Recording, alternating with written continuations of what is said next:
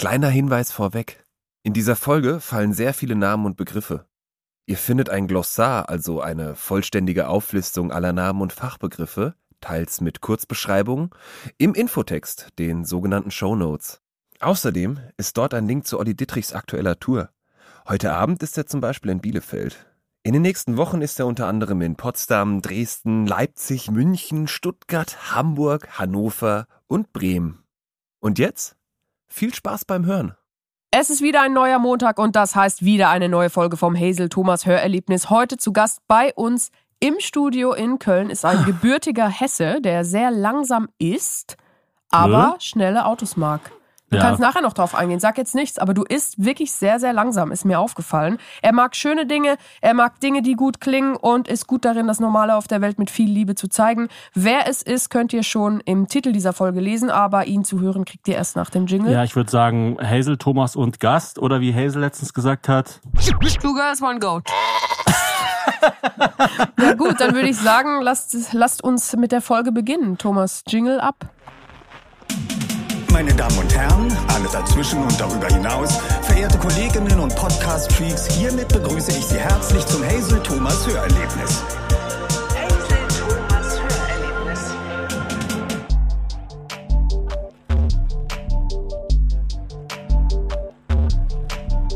Olli, so schön, dass du da bist. Weißt du denn, was ein Goat ist? Ja, natürlich weiß ich das. Was? Wenn du gesagt hast, es ist eine, dann hätte ich gedacht, möglicherweise verbirgt sich dahinter eine Fangfrage, weil das kann tatsächlich eine Ziege sein. Aber zum ersten Mal bin ich ähm, äh, damit konfrontiert worden, als es um Cristiano Ronaldo ging. Ah, ja. Weißt du, der, also der, der Ronaldo, der bei den Scheich spielt, wo das Öl kriegt, was er sich in die Haare schmiert, der. Ich habe nämlich nur die, die Story gehört, dass Meryl Streep immer Goat genannt wurde am Set vom letzten Film und dann irgendwann zu Jonah Hill gegangen ist und gesagt hat, wieso, wieso nennen die dich immer Ziege? auf, Was ist denn da los? ja, das heißt Greatest of All Time. Ja, du bist wirklich, also Das ich kennt, muss ja, ich, jeder, ich muss ja gleich vorweg sagen, Lieder, die die Welt nicht braucht. Ja, Das ist, glaube ich, die erste CD, die ich jemals hatte. Und das sind nicht mal Lieder für mich, sondern es ist schon fast ein Mantra. Also ich Och. kann alles. Es ist äh, Teil meiner DNA mittlerweile. Also Ich Lieder, die die verstehe. Welt nicht braucht, ist wirklich. Also wer das ich- nicht kennt, Ich freue mich sehr, es ehrt mich und es ist ja auch schon 30 Jahre her oder länger. Es gibt 95 oder wann war das? Ja, war, war die Veröffentlichung, aber Okay. begonnen haben ja die sogenannten Doofen noch äh, in einer Prä-Fassung. Es gibt ein Album, das nennt sich Wiegald Boning und die Doofen, gab es nur noch als CD und wir haben den Titel gegeben Langspielplatte, so hieß das. Das war noch eine Restverwertung aus Wiegalds damaligen äh, Solo-Schallplattenvertrag. Und äh, zu der Zeit hatten wir uns kennengelernt, das war, als das alles hier noch Weideland war und Comedy Der Dom stand keine. noch nicht. Ja, er wurde erst noch Er wurde gebaut. aufgebaut, ja genau. ähm, und äh, da haben wir schon an, an Liedern zusammen getüftelt auf meiner kleinen Fostex Vierspur Kassettenmaschine und da gibt es auch noch tatsächlich jede Menge Material, sowohl in der Zeit davor als auch als wir die Doofen dann, man muss ja sagen, auf dem höchsten Peak des Erfolgs eigentlich auch beendet haben. Auch danach gab es immer noch Aufnahmen und immer wieder auch Überlegungen, man könnte noch was machen. Wir haben einen ganzen Ordner voll noch mit Texten. Ist gar nicht das Problem, jetzt noch mal wieder ein Album zu machen zusammen, sondern wie heißt es immer so schön, das Richtige zur richtigen Zeit am richtigen Ort. Und das Album, was wir damals davor gemacht hatten, war eben noch nicht das Richtige, war schon das Richtige. Großartige Lieder auch drauf, wie Doof bleibt doof, von Hamburg bis nach Hof. Da war schon diese ganze, diese ganze doofen Kultur. Ja, ich hatte den Slogan erfunden, sei schlau, sei doof. Ja, mit kleinen Zeichnungen noch und mit allem drum und dran. Aber es war eben noch nicht äh, zur richtigen Zeit am richtigen Ort. Das Also ihr wart eigentlich später. schon offen doof, also so out Ja. of the closet doof, als die Ja. anderen noch versucht haben, schlau zu werden. Wir haben, wir haben äh, offen doof gelebt. Wie viele Alben gab es dann von den Doofen? Zwei? Okay. Zwei und eben dieses Prä-Album, was sich nennt Wiegald Boning und die Doofen, wo auch wirklich äh, echt gute Sachen drauf sind. So, ich bin ganz aus Lakritz gemacht. Auch großartige, äh, großartige ähm, Instrumenta äh, Instrumentierungen auch tatsächlich. Wiegald ist ja auch ein sehr guter Musiker der ist tatsächlich. ein Wahnsinn, der ist ein richtiger Tausendsasser, ein Teufel an der Querflöte. Ja, absolut. Ein Hund. Ein Hund, ja. Jetzt hast, jetzt hast du fast alles durch. Ein Tausendsasser. Du Verrückter. Ein Er ist eigentlich nicht ein Ta Tausendsasser. Also er, an der Querflöte heute ist er ja einfach ein, ein Sasser, ein Single-Sasser. Ein Ich Single musste heute Morgen dran denken, ist. Ja, ich aber auch jetzt. Also Ja. Leute. Ja, du Ja, auch du- so. ja, das- so, das aber wäre jetzt die wir nächste haben ja Frage noch eine gewesen. Stunde. Das wäre die nächste Frage ja gewesen, wie viele Instrumente du spielst. aber heute nicht morgen, an der Querflöte. Ich musste heute Morgen dran Ja. denken, ist bei dem einen Song heißt es wirklich, da vorne an der Lampe steht auch schon die nächste Schlampe für mich frei? Kann man heute nicht mehr machen. Ja, aber ich, ich, ich habe irgendwie so über die Songs nachgedacht und dachte so, hä? Ist das, habe ich das richtig in Erinnerung? Oder Ja, ist es, das hast du schon ja, richtig. okay. Also, Aber es reicht Also ihr wart nicht nur auch. doof, sondern schon auch ein bisschen, Bisschen, also bisschen direkt. Sagen- Crazy. Einfach authentisch. Sagen wir mal so, Ehrlich. äh, ich habe diesen Reim dann deutlich später von Jan Delay gehört, äh, Mhm. in dem Song Hey Johnny oder Oh Johnny. Äh, da, Oh, da, Johnny. Da, da, da, das, da, da, Nachttisch, Lampe, Schlampe, bla bla. Mhm. Also Lampe auf Schlampe. Ich glaube, es gibt auch im Steputat Reimlexikon keinen anderen Reim, äh, der sich äh, auf Ampe zusammensetzen lässt. Wampe. ah, es war, es war Wampe einfach vielleicht. ein, Wir hätten Wampe sagen können. Da an der war ein- Lampe äh, ist ist schon die Nutte mit der Wampe.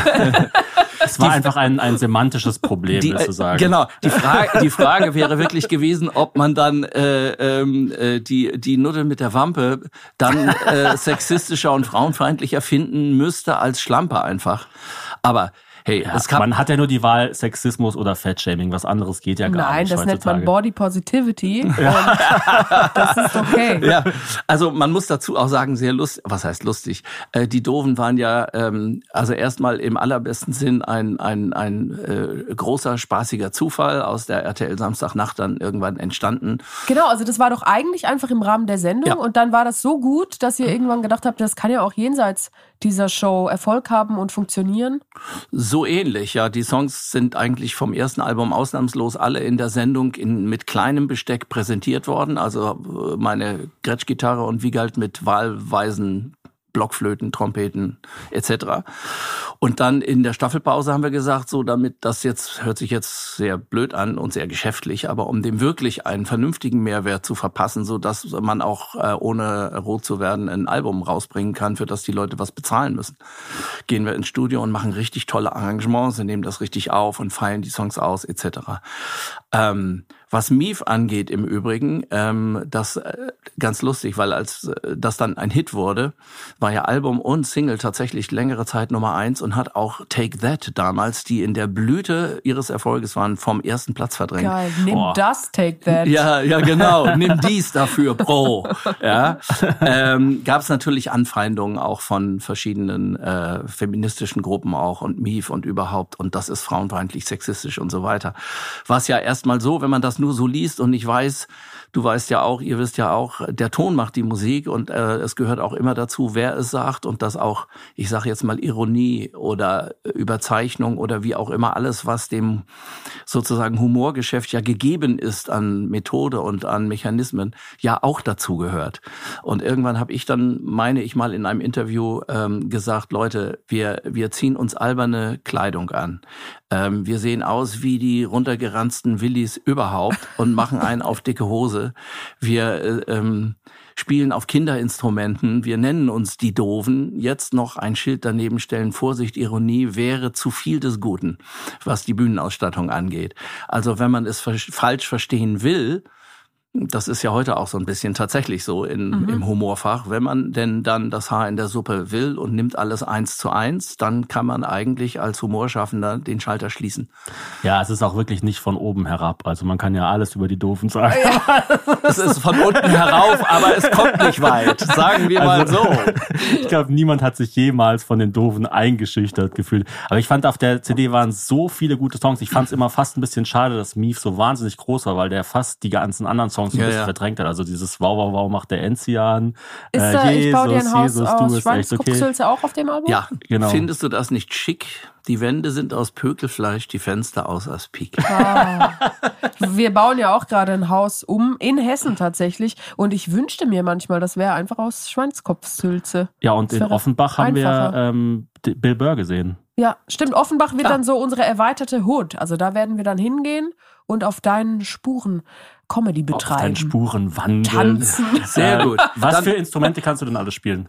Ach naja, ich äh, b- b- kann ja, wie man so schön sagt, ganz viel, aber nix richtig oder so. Also äh, Schlagzeug ist natürlich mein Hauptinstrument, das, was ich auch durch die Zeit mit Texas Lightning und mit meinem Beatles-Trio und mit allen möglichen anderen Bands. Ja, Platz 14 Eurovision Song Contest. Unglaublich. Also wir haben hier wirklich eine, eine Chamäleon-Legende vor uns jetzt. Man darf gar nicht so drüber nachdenken. Ich werde sonst nervös. Weil Das- ich, nein. ich kenne dich und mag dich privat total gerne. Danke. Und wenn ich mir dann noch angucke, was du eigentlich so der deutsche John Lennon der Unterhaltungsbranche Ja, nun wollen bist. wir mal die Kirche im Dorf ja, lassen. du, also ich habe gesagt der Deutsche. Also es ist eher, es ist eher despektierlich Genau. der Nation gegenüber. Das ist richtig, es hat Grenzen. Im wahrsten Sinne des Wortes. Naja, also Schlagzeug auf jeden Fall, Hauptinstrument. Äh, äh, konnte ich tatsächlich mal eine Zeit lang auch wirklich, glaube ich, sehr gut spielen. Vor allen Dingen ein bestimmtes Segment, also so ein, so ein Beat-Trommler und auch eben so Pop-Zeugs und so, so Funk und Soul und so, die richtig ambitionierten Sachen, wo man dann schon eher Jeff Porcaro hätte sein müssen oder so. Das da steige ich aus, das kann ich alles nicht. Aber das ist mein Hauptinstrument. Ich spiele ein bisschen Klavier und Gitarre natürlich und so. Aber das ist alles für einen für einen Hausgebrauch. Da ist mein Sohn Jonathan, wie ihr wisst, ja dann doch ganz anders. Der ist Jazzmusiker geworden. Nee, der, der schreibt Songs auch. Es ist eigentlich ja Pop, gut, Musik äh, kann man einschätzen, wenn man sie hört. Ne? Also der hat ja in, im Berkeley College in, in Boston studiert und ist gerade fertig geworden. Anfang 20, schreibt fantastische Songs, hat wirklich eine wirklich, wirklich gute, profunde Ausbildung auch. Also es ist nicht einfach, ja, machst du auch Musik, spiel doch mal was vor. weißt du, so Klimper. Schau mal, hier ist ein hast du- Topf und ein Löffel. ja, hast du eine Klampfe dabei? Mach doch mal Klimper hier. Weißt du, so? Nee, also der kann das richtig. Der kann auch dirigieren und, und äh, ist absolut auch in der ganzen musiktheoretischen Welt so zu Hause und wie gesagt, schreibt und arrangiert fantastische Songs, singt toll, spielt unglaublich gut Klavier. Also das ist schon im virtuosen Bereich inzwischen. Aber er hat auch von den Besten gelernt. Also er hat ja auch in, in England Schule gemacht und eine Förderung im Klavier gehabt von der Royal Academy of Music, war in Los Angeles dort am Los Angeles College of Music und dann eben in Berkeley und so. Und macht da so seinen Weg. Und da bin ich natürlich schon ein bisschen stolz, weil ehrlich gesagt, im Grunde und tiefsten meines Herzens, da ich ja nun auch Songwriter bin und äh, Musiker, wollte ich das auch immer gerne so sein und machen. Aber am Ende ist es dann doch Mief geworden. Man sagt es ja oft über Comedians, dass die eigentlich Rockstars werden wollten. Ja. Aber es dann nicht so richtig, also Jeff das- Ross zum Beispiel oder Ja, so. genau. Oder Bill Burr Ja, ich- auch tatsächlich. ich aber Bill Burr auch, spielt ja auch also- Schlagzeug ganz gut. Und der, und der will, der wollte eigentlich Rockmusiker werden, aber irgendwie Sind ihm dann die Haare ausgefallen. ja, ausgefallen.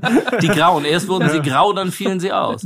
Und es gibt natürlich tatsächlich sehr viele Schauspieler, wie auch immer, auch internationale Leute, die dann, was weiß ich jetzt, äh, ähm, äh, die, die eben auch sehr gut wie Hugh Laurie oder wie, wie ähm, ähm, ja, gut. Das ist auch nicht schlecht. Das ist von Ricky Gervais auch, wo er sagt, es gibt so gute weibliche Comedians. Kennt ihr das? Wo Nee. er dann sagt, wie zum Beispiel, ähm, na, und dann fällt ihm keiner ein.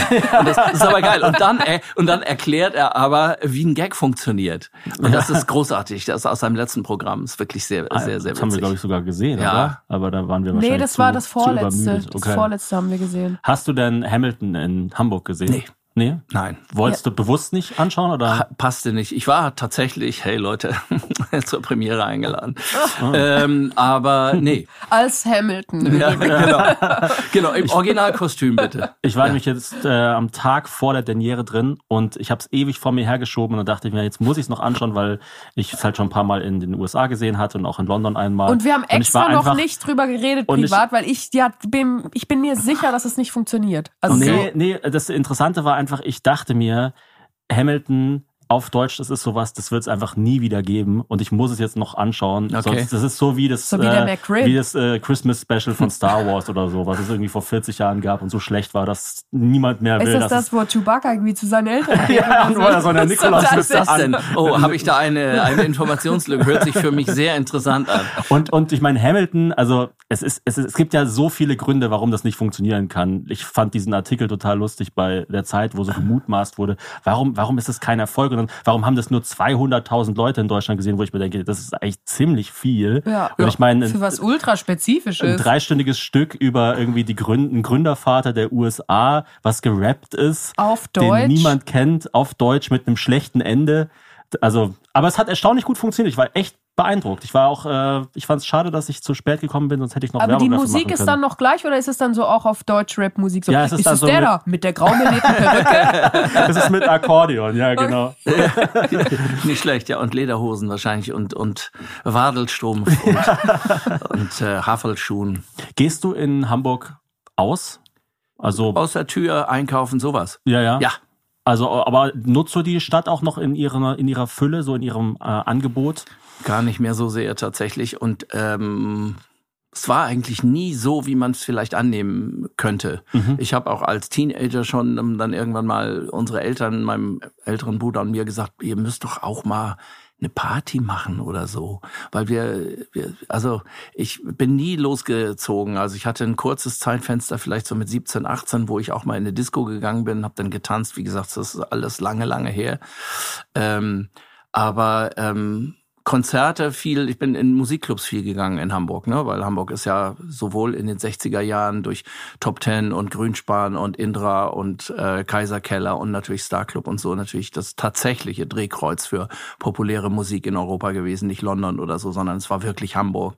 Und das hat sich dann äh, wenige Jahre später auch in der sogenannten Hamburger Szene, also Anfang der 70er bis Ende der 70er Jahre ja fortgepflanzt, mehr mit Jazzmusik tatsächlich, also wie in der Fabrik und Onkel Pös Carnegie Hall, wo jetzt mittlerweile ein Pizza-Pasta-Laden ist, wo aber dankenswerterweise wenigstens eine Plakette mal angebracht wurde außen, wer dann da wirklich alles gespielt hat, von Carla Bley über Pat Metheny, über Chad Baker, über Dizzy Gillespie bis hin zu, weiß ich nicht, sogar U2, als sie noch nicht wirklich bekannt waren, aber auch andere Leute wie Helen Schneider und Al Jarreau und weiß ich nicht. Und da war ich fast bei jedem Konzert und habe auch mit meiner mit meiner Boy Group, als ich ja angefangen habe, Musik zu machen, vor übrigens fast 50 Jahren. Nächstes Jahr habe ich 50-jähriges Bühnenjubiläum. Das ist unglaublich. Das ist wie Ähm, da mit gespielt einem auch. Baum zu sprechen. Ja, das ist das ist auch so. unglaublich. Und man sieht auch die Rinde. Weide, Man sieht die Rinde. Weide bei Pocahontas. Ja, ja, genau, genau.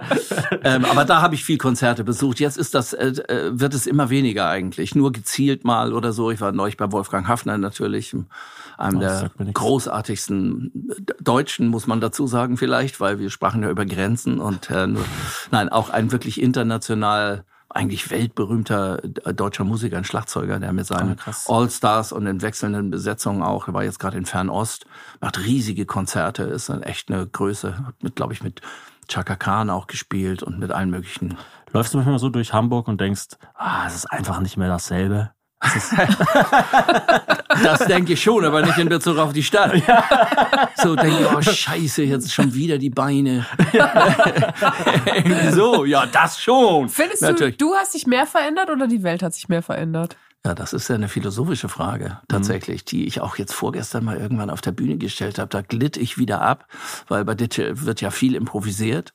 Und äh, wo Ditsche dann fragte, äh, ich glaube, es war in Bochum im Schauspielhaus, dass er irgendwann die, weil es war so toll, dann hat er gesagt, ja, die Frage ist ja, ob, ob Bochum überhaupt existiert, wenn ich nicht da bin. Stimmt. So. Und da ist äh, große Lacher und dann Totenstille. Merkst du, aha, die Leute denken, ja, vielleicht ist es so. Ein Schmeckt- Knall und dann ein schmerzhafter Gedanke. Schmeckt ein Huhn auch, wenn man es nicht isst? Ja, ja genau, genau. Das Auge hört mit. Ist es denn wichtig, dass man von einer Rolle in der dritten Person spricht? Das habe ich mich schon ganz oft gefragt, weil das Schauspieler immer so machen. Echt? Ähm, dass man, also du, du sprichst ja auch von Ditsche als Ditsche.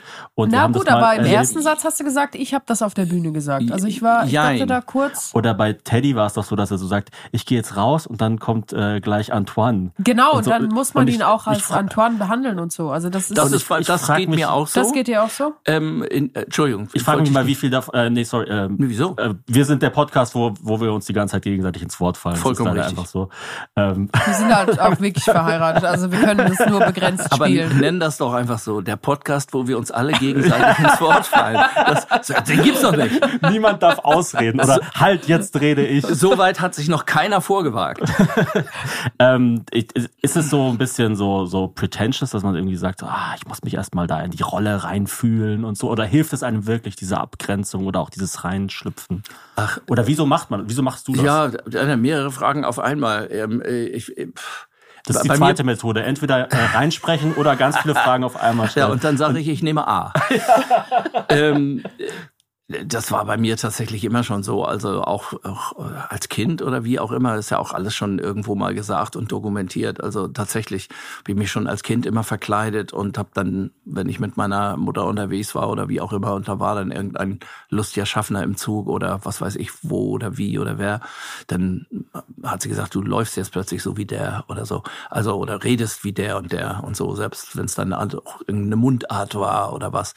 Das ist halt weiß ich nicht. Einerseits das, was ich glaube, was wir alle haben, was also Kinder vor allen Dingen haben. Man beobachtet das und da ist das, hat das eine gewisse Selbstverständlichkeit. Kinder imitieren, spielen nach. Es gibt äh, in den heranwachsenden Jahren von Buben bestimmt genauso wie bei Mädels so Dinge, die sie besonders gut finden, Leute, denen sie nacheifern. So, ich weiß noch, wie Jonathan Klein war und dann hat er vom Piraten über Batman, über Spider-Man und Darth Vader und so die ganzen, ganzen Leute durchdekliniert. Und Gott, hatte die Darth Vader-Phase war sicher mega anstrengend. und die, die, die, die Kostüme gehabt und so. Und so war das bei mir auch. Meine Mutter hat mir mein erstes Batman-Kostüm genäht, da war ich neun. Und äh, ähm, in dem Moment, Kleider machen ja Leute, ist ja auch das sozusagen Urprinzip der Uniform, dass man sich was anzieht, was dann eine ordnungsgemäße Standeserhöhung sozusagen nach sich zieht und man ist dann plötzlich wer. Wenn du noch einen Säbel kriegst oder was oder einen Helm und ein Abzeichen und irgendein Orden ist nochmal eine Mütze drauf. und das, das hat natürlich auch nicht nur eine Wirkung nach außen, sondern äh, wie man sich fühlt, wie die Wirkung dann nach außen ist, hat es auch eine Wirkung nach innen, mal jetzt blöd gesagt. Also ich hasse auch solche Analysen, aber bei mir war das immer schon so. Wenn ich, ich, ich liebe das, das, es geht ganz schnell. Vielleicht ist es auch ein Teil der Therapieform, dass ich das in anderen Figuren ablebe oder so. Aber tatsächlich, jetzt über all die vielen, vielen Jahre und Jahrzehnte ist es natürlich auch durch die Filme in der ARD, diese Mockumentaries, diese Zyklus, nennen wir das, Filme, durch auch stark professionalisiert mit tollen Maskenbildnerinnen und meiner Kostümbildnerin und so. Und dann ist es wirklich so, in dem Moment, wo wir monatelang, sagen wir mal, eine Figur oder eine Geschichte um eine Figur herum entwickeln, entwickelt sich auch natürlich als Keimzelle immer als erstes die Figur. Und wenn ich dann weiß, wer das ist, dann bin ich das. In dem Moment, wo dann die, die äußere Verwandlung kommt, ist der Drops schon längst gelutscht. Dann kannst du mich echt auf die Straße schicken. Da dreht sich auch keiner um und sagt, oh, da wird wohl was gedreht oder das soll lustig werden oder irgendwas, sondern es ist dann in ihrer skurrilen Welt, aber dennoch eine erfundene Person, die Also, lebt. Genau, du bist zum Beispiel Trixie Dörfel. Ja. Und als Mann eine Frau zu spielen, ohne dass es danach despektierlich rüberkommt oder das ins Lächerliche zieht oder wie so ein Travestie-Kasperle, äh, du schaffst es dann einfach, die zu sein. Wie Ja. schafft man denn das, respektvoll zu machen? Ja, du musst die Seele zu fassen kriegen, ne? Oh. Was soll man sagen? Das hört sich jetzt alles dann gleich Shitstorm, Shitstorm oder was? Gibt genug Nee, Leute. also, Entschuldigung, also, sagen ich weiß nicht, ob es einen Shitstorm gibt, wenn das Wort Seele fällt. Dach, du, heutzutage muss man mit allem rechnen. Ähm, ja, das sind dann so Fragen, die man, die man, das ist so wie Paul McCartney, der, der, der, wo dann irgendwelche großen Musikwissenschaftler hinterher alles auseinandernehmen und sagen, warum Eleanor Rigby oder Penny Lane ein absolutes Meisterwerk der populären Musikkunst Ist ist. Hey nicht eine zu saloppe Ansprechmethode für eine Dame, die so komplex ist wie Jude? Ja, so und dann liest er das alles und sagt, ja, ach so, das habe ich gemacht. Interessant, ja, weil weil das ist halt einfach äh, das, das ja ich so ringe nach Worten, was mir selbst äh, sonst schwerfällt. Ich kann das gar nicht so sagen. Es, es geht. Aber würdest du sagen, dass du vielleicht also so rein physiognomisch ein paar Vorteile mitbringst? Ja. Weil du bist ja auf jeden Fall ein Mann und hast auch Bartwuchs und männlich und so, aber du bist jetzt nicht so, dass man denkt, was, Olli Dietrich als Frau, das kann ich mir ja überhaupt gar nicht vorstellen. Also ich finde schon, dass du so ein bisschen... Äh, Weichei. Weiche Züge. Weiche Weiche Züge. Züge oder wie die wie die weltberühmte äh, ähm, äh, Autorin Ildiko von Kürti vor vielen vielen Jahren, als sie noch keine Bücher schrieb mit Geschichten von Freunden. Ähm, mal schrieb in der Brigitte ähm, Olli Dittrich, der Mann mit dem freundlichen Allerweltsgesicht. ja, also ich meine, ganz so krass will ich es nicht sagen. Du kannst es sagen, weil ihr seid meine Freunde und ihr dürft alles sagen. Ähm, ich, äh, das ist ja alles einzuordnen. Aber da dachte ich ja, es ist, oder man kann es auch anders ausdrücken aus der professionellen Sicht äh, der, der, der Maskenbildnerinnen. Ähm, ist ein Gesicht, mit dem man ganz viel machen kann. Und das jetzt keine besonderen, herausragenden physiognomischen äh, Störfaktoren hat, wie eine große Nase, falsche Ohren oder irgendwie die Augen zu groß, zu klein, sondern man kann mit dem Gesicht und äh, Perfekter Canvas. wir, ja, wir, wir, ich stelle es selber äh, häufig fest, dass ich auch manchmal ganz wenig nur brauche, selbst wenn ich mich jetzt mal so umziehe oder ich habe mal eine andere Brille auf oder ich setze mir jetzt mal eine Mütze auf, die ich nie auf hatte, dass selbst Leute, die mich kennen, wenn ich an, auf der Straße den, ach, ach, du bist aber gar nicht erkannt. Ne, so, das passiert mir wirklich. Also es ist offensichtlich so, dass ich sehr wenig brauche, um mich zu, zu verwandeln, schon mal optisch. Und natürlich, wie ich es wie ich's versucht habe zu beschreiben, der innere Prozess, wenn es jetzt wirklich um eine Figur geht, ob das jetzt der erfundene Cousin von Donald Trump ist oder ob es Sandro Zahlemann ist, der sächsische Reporter oder oder äh, Leonardo Marchetti, der Friseur von Gianni Infantino oder so, das sind ja also weiter auseinander können diese ganzen Leute alle nicht liegen. Trixie Dörfel erst recht. Ist es ist es einfach eine innere eine innere Transformation in dem Moment. Und das Äußere, was so perfekt ist durch die Arbeit der tollen Mitarbeiterin, ähm, äh, das, das muss natürlich auch halten, was es verspricht. Und ich muss halten, was das verspricht, damit es sozusagen diese Qualität dann hat. Ne? Wie perfektionistisch bist du dann in der Maske? Also gibt es dann so einen Punkt, wo dann die Leute sagen, ja, also wir haben jetzt viereinhalb Stunden an ihnen rumgespachtelt, Herr Dietrich, ähm, können wir bitte Pause machen und dann treibst du sie weiter oder Nee. bist du dann eher so und sagst, ja, jetzt passt schon? Ich setze mich hin und mache die Augen zu. Und wenn ich die wieder aufmache, bin ich jemand anderer. Das ist ja eigentlich eine schöne Reise. Ist wie eine Zeitreise in einen Genau. anderen Körper. Voll, ja, so ist es. Genau so. Genau, gut, gut beschrieben. Ich danke dir. Auch ich habe Na. mit Worten beruflich zu tun. Du bist doch auch so Bühnen, du machst doch auch sowas, ne? Ja, also, in 30 Jahren komme ich dann zu dir in den Podcast. Entschuldigung, ich trete euch dauernd auf die Crocs alles hier. Wir haben auch Crocs an, also beide. Das ist echt irgendwie, was habe ich für welche? Looney Tunes? Nee, ich- Space Jam. Space Jam und, und ich du habe hast äh, Minecraft. Minecraft Crocs, genau. Und wir haben sie sogar vertauscht. Also du hast meine und ich habe deine, aber egal. Hast du dich mal dabei erwischt, im Urlaub eine Rolle zu spielen und dann bist du nicht mehr rausgekommen, weil, Nee. das, weil es zu komisch wäre, das zu erklären? Das wäre nicht schlecht. das geht mir manchmal so, wenn ich irgendwie Taxi fahre und ich, ich sag ja nie, äh, ich war letztens in so einer Kur und dann habe ich irgendwie mal von, von einem Shitstorm erzählt und dann wussten auf einmal alle, dass wir halt Personen der Öffentlichkeit sind und dann war das so total cringy die ganze restliche Zeit, weil man, weil ich dann immer gefragt wurde, ja, wie ist es dann so und Wie was ist macht das ihr dann denn, genau? Feldsalat zu essen als Person der Genau. Öffentlichkeit? Und wenn wir Taxi fahren oder sowas und Leute uns fragen, was wir machen, dann sagt man halt immer was, was so ähnlich ist, aber nicht so spektakulär. Also ich sag dann so, ich bin Journalist oder so. Mhm. Oder dann wird nicht mehr so viel gefragt. Aber wenn man jetzt sagt, ich bin Arzt und dann sagt die Person, ah ja, ich habe hier irgendwie einen Lymphknoten, kannst du dir den mal anschauen? Ja, klar. Und du musst dann in der Rolle bleiben, ist natürlich total nervig. Hazel hatte das mal, dass sie mit einem Taxi von wo? Oh Gott, Ähm, Lingen im Emsland Ja. und das Hotel war in Bielefeld und dann war Schienenersatzverkehr. Der Schienenersatzverkehr hat dann irgendwie auch nicht funktioniert und dann mussten wir mit einem Taxi fahren. Und wenn man das natürlich Tour mit also dann ist man einfach abgebrüht, dann wartet man nicht mehr, Klar. bis irgendwann ein Seppel noch nach 80 Minuten den Bus holt. Man steigt dann einfach in ein Taxi und sagt, ich lebe mit dem Risiko, dass ich es selber zahlen muss. Hab dann noch drei Leute gefragt, wollt ihr mitkommen? Ich fahre jetzt eh nach Bielefeld. Und die haben gesagt, ja. Und zwei von den dreien waren bei meiner Show gewesen. Und ich konnte aber, weil es Winter war und ich eingemummelt war und es war dunkel, konnte ich das halt verbergen, dass ich das war.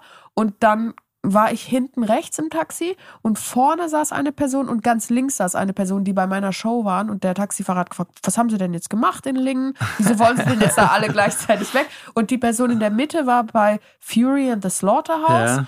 und äh, links und vorne waren dann für mich Problemherde und dann haben die gesagt, ja, ich war bei Hazel Brugger, es war voll cool und, und dann musste ich auch noch sagen, wo ich war und ich habe gesagt, ich war bei einer Cousine, die hatte einen Junggesellen Und Hazel musste dann halt die ganze, die ganze Fahrt über einer Rolle leicht bleiben. verstellten Stimme, damit die mich nicht erkennen. Und ich dachte so, bitte, bitte lass uns endlich Und die eine Person hat auch gesagt, ich hätte so gerne noch Karten gehabt für die Hazel Brugger Show. Und so, ah, ja, Klassische Impro. ja. ja, Impro ist ja nicht, wer, wer, wer am lautesten schreit und hat am Ende recht, sondern eben auf. wer am diskretesten lügt. Ja, und äh, dass man aufeinander hört, ne?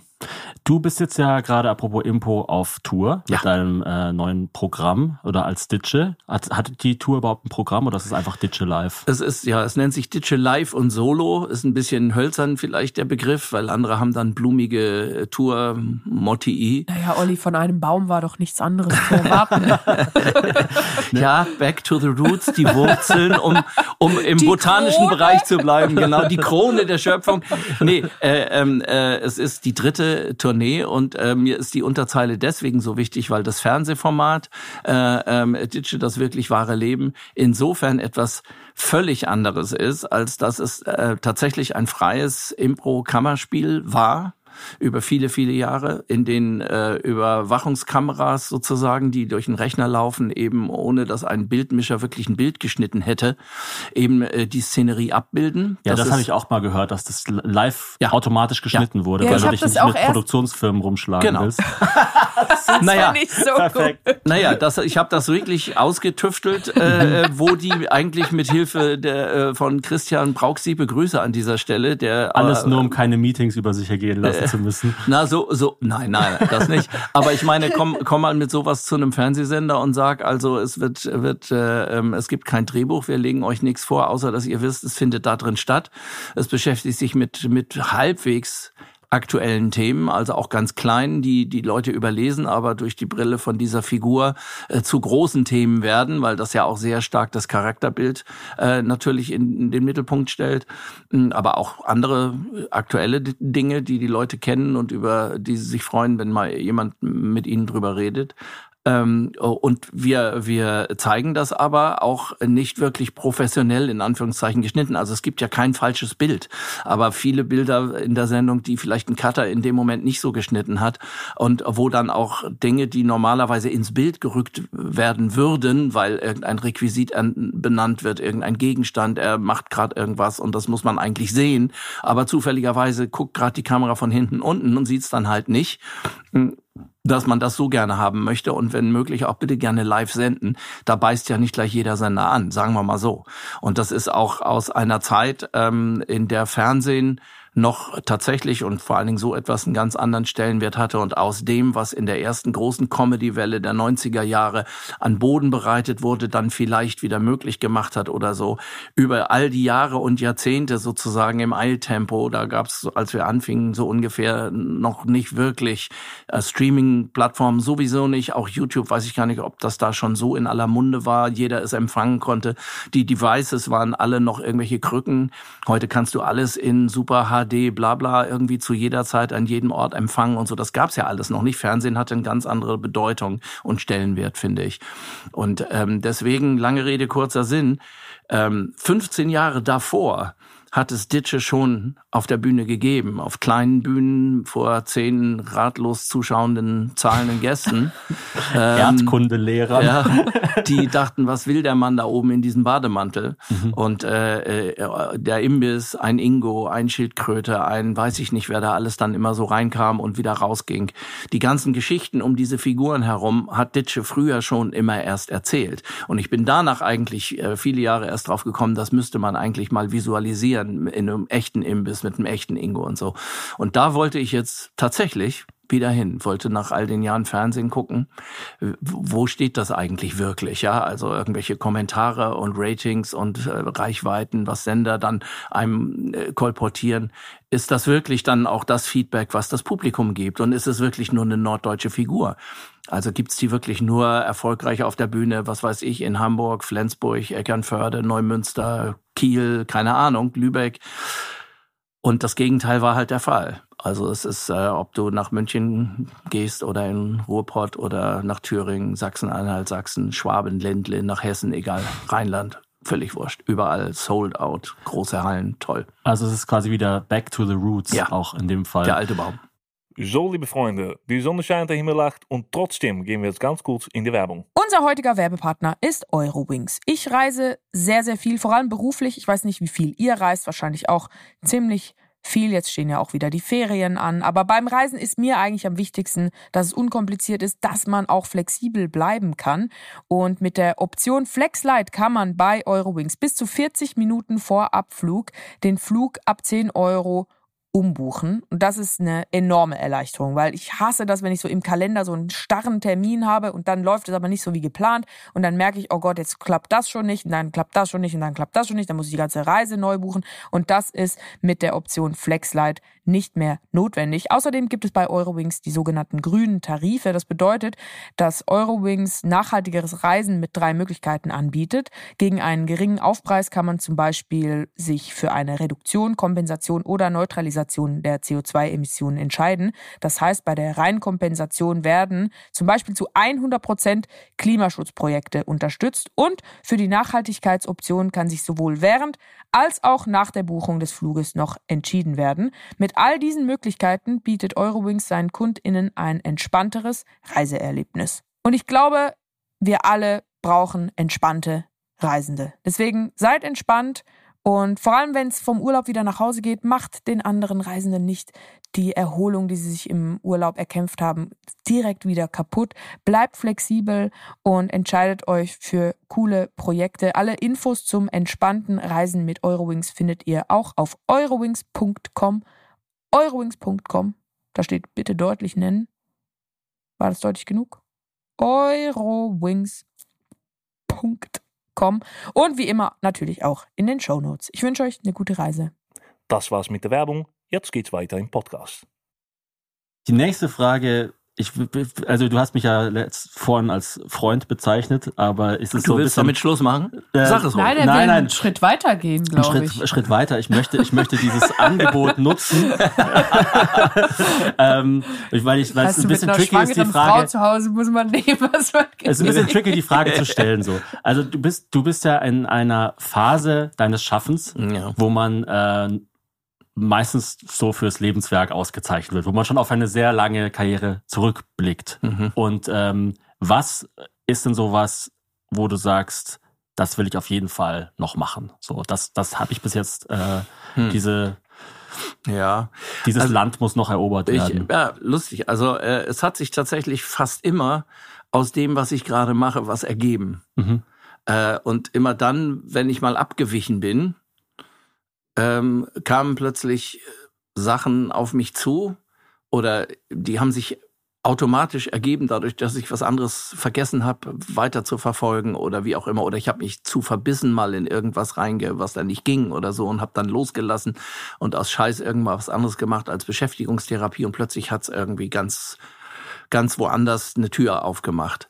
Deswegen, ich habe als Kind, als Jugendlicher oder als Kind, ja, mit fünf, sechs stand ich schon, weiß ich nicht, mit einer Verlängerungsschnur vom Radio und habe die NDR Schlagerparade gehört und alles lippensynchron mitgesungen. Und das war immer schon das, was ich dann machen wollte. Ich wollte immer als Sänger berühmt werden, so und habe das dann alles nachgespielt und gemacht und getan. Und ähm, immer dann, ähm, ja, wenn ich, wenn ich daran sehr verbissen gearbeitet habe, wie in den 80er Jahren an einem englischen Album, als ich einen Plattenvertrag mit Chrysalis Records hatte und die mich dann nach Veröffentlichung direkt wieder haben vom Hof gejagt. äh, immer dann, wenn es verbissen war und habe dann danach angefangen auf meiner Fostex Vierspurmaschine, ähm, wo ich sonst Demos aufgenommen habe mit Songs, ähm, von denen noch bestimmt 50 liegen, die keiner kennt, habe ich dann einfach, um mich zu, selber zu erheitern, mit Stimmen experimentiert. Es hatte so ein Pitchrad, da konnte ich dann auf den vier Spuren, konnte ich dann vier verschiedene Leute reden, die miteinander irgendwas machen. Oder eine Tonspur war dann irgendwas mit Geräuschen oder so beim Zahnarzt. Dann habe ich einen Zahnarzt gespielt, den Patienten auch gleich noch und so. Und Aber das, Moment, das war dann alles noch ohne Publikum. Ja, ja. So warst du also Aus Scheiß. Publikum. Aus Okay. Scheiß. Ja, ja. Und daraus haben sich dann wieder andere Dinge ergeben, mit denen ich nicht gerechnet habe und die ich auch überhaupt nicht vorhatte. Deswegen auch hier lange, äh, äh, kurze Frage, lange Antwort. Ähm, ähm, ich weiß gar nicht, ob es irgendwie so das eine gibt oder irgendwas, wo man sagt, das möchtest du jetzt noch mal machen. Ähm, es gibt vieles, was ich vielleicht wieder gerne machen würde. Mir fehlt das Musizieren sehr. Ähm, das war natürlich in der Texas Lightning Zeit, in der großen Zeit, jetzt mal unabhängig davon, dass wir beim Eurovision Song Contest waren oder auch natürlich einen Hit hatten, einen wirklich richtig großen, fetten Hit und äh, tolle Konzerte gespielt haben. Aber das, was ich wirklich toll fand, als Schlagzeuger in der Band zu spielen und habe da so meine Burg vor mir mit meinen Becken und meinen Trommeln und es kommt kein Redakteur, der dir sagt, da müssen wir den Zuschauer anders abholen. Du sitzt da einfach und spielst und musizierst und öffnest dein Herz und alles, was auf der Bühne passiert, also auch jetzt, was ich mit Ditsche mache, in Wahrheit, wobei das noch viel intensiver ist, weil alle Augen auf mich. Es gibt ja keinen Einspieler, keine Requisiten, kein, kein, kein gar nichts. Es ist nur ein Spot, ein Mikro und ein Ditsche Ein im Spot, Bademantel. ein Bademantel. Ja. Und da gucken alle auf dich. Wenn du da irgendwie fünf Prozent nachlässt oder so, merkst du auch, dass die sofort fünf Prozent nachlassen. Ne? Das ist natürlich auch toll. Ähm, aber beim Musizieren hast du dann deine Bands um dich rum. Ich bin ja auch viele Jahre getingelt mit irgendwelchen Oldie-Bands in den 80er und 90er Jahren, frühen 90ern. Das Musizieren, das fehlt mir sehr. Und ich sehe das an Jonathan natürlich, meinem Sohn, was der jetzt, der macht natürlich genau das, was ich immer schon gerne eigentlich auch machen wollte. Tolles Album ähm, und so eigene Songs Aber aufnehmen. das ist doch Aber- super, finde ich, wenn man ein Kind hat, was was macht, was man auch machen wollte, dass es dann nicht, also in keinster Weise neidisch ist, Ja, sondern einfach nur stolz. Es muss Überhaupt eigentlich nicht toxisch neidisch. werden. Es geht eigentlich gar nicht anders. Nee. Wie bei mir und eine- meinem Vater. Du musst Art. Professor werden. Nee, ach was Sonst überhaupt. bist du ein Versager. Nee, ich finde, dir merkt man richtig an, dass du zufrieden bist. Du bist auch irgendwie zufrieden mit dem, was du machst. Und ich würde sagen, dass das dich, Thomas und mich so ein bisschen vereint, dass all das, was wir machen, ist gleichzeitig unsere Form der Therapie, ist aber auch das, was man in der klassischen Therapie auf jeden Fall bekämpfen muss.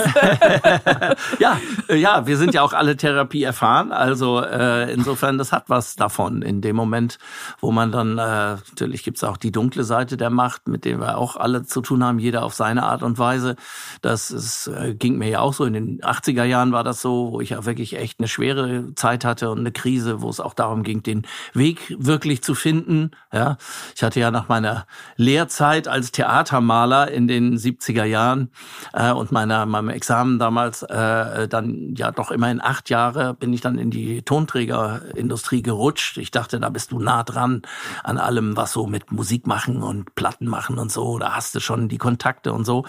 In Wahrheit war ich natürlich auf der falschen Seite des Schreibtischs und auch weiter weg davon, meine eigenen Ideen zu verfolgen und meine eigene Musik zu machen, äh, denn je. Ja.